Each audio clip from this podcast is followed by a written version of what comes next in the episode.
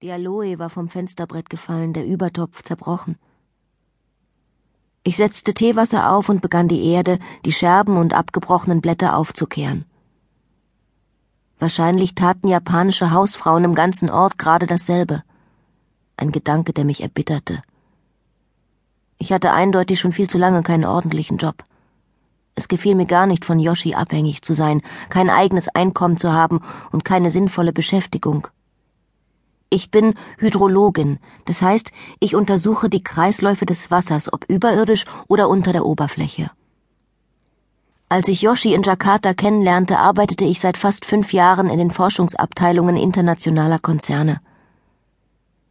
Wir hatten uns ineinander verliebt, wie man es nur fern der Heimat kann. Von allen vertrauten Einflüssen abgeschnitten, hatten wir uns ein eigenes Traumland geschaffen, ganz nach unseren Wünschen. Dies ist der einzige Kontinent, der zählt, sagte Yoshi, wenn er die Formen meines Körpers erkundete. Dies ist unsere Welt. Ein Jahr, zwei Jahre lang waren wir glücklich. Dann liefen unsere Verträge aus, und bevor ich etwas Neues fand, bekam Yoshi eine verlockende Stelle als Ingenieur angeboten.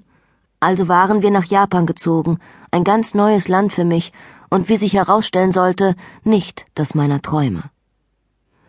Ich schenkte mir eine Tasse Tee ein und dachte an den kommenden Tag, an die Bergtour, die wir uns schon so lange vorgenommen hatten.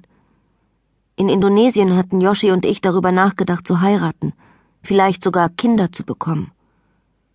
Ich hatte in diesen vagen Fantasien immer befriedigende Arbeit gehabt oder meine Erfüllung darin gefunden, Japanisch zu lernen, Ikebanas zu arrangieren und viel spazieren zu gehen.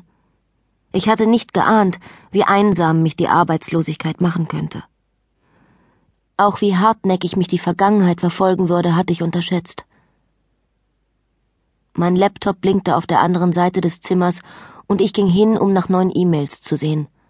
Drei Nachrichten kamen von zu Hause, eine davon von meiner Mutter. E-Mails benutzte meine Mutter eher, wie man früher Ferngespräche gehandhabt hatte, kurz angebunden und nur in dringenden Angelegenheiten. Meist unterhielten wir uns am Telefon oder schickten uns dünne blaue Luftpostbriefe. Ihre folgten mir nach, wo auch immer es mich gerade hin verschlagen hatte, und meine landeten zuverlässig in dem Kasten vor dem großen Haus, in dem ich aufgewachsen war, in einem kleinen Ort mit Namen The Lake of Dreams.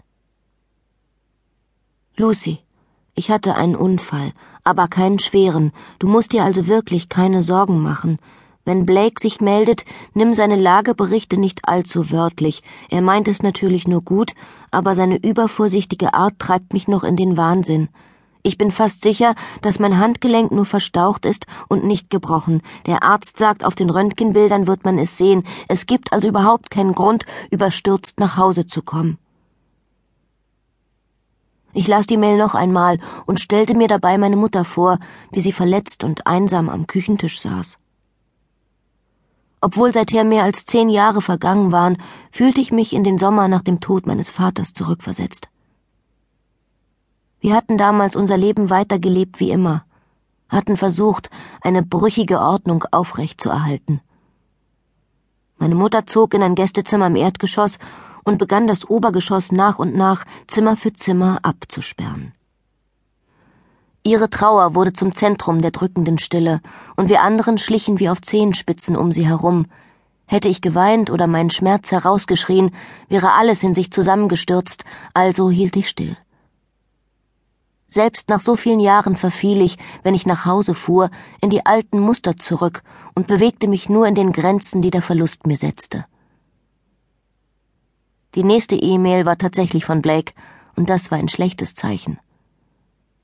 Mein Bruder lebte den Sommer über auf seinem Segelboot und verdiente sein Geld als Kapitän der Ausflugsdampfer, die alle zwei Stunden von der Anlegestelle The Lake of Dreams ablegten. Im Winter tat er ungefähr dasselbe auf St. Croix. Er benutzte gerne Skype und war schon zweimal um die halbe Welt geflogen, um mich zu besuchen, doch E-Mails schrieb er so gut wie nie. Er schilderte mir den Unfall. Jemand hatte ein Stoppschild überfahren und das Auto meiner Mutter hatte einen Totalschaden klang aber nach meinem Empfinden nicht übervorsichtig, sondern eher besorgt. Meine Cousine Zoe schien im Gegensatz zu ihm völlig aus dem Häuschen zu sein, doch das war sie eigentlich immer. Sie war zur Welt gekommen, als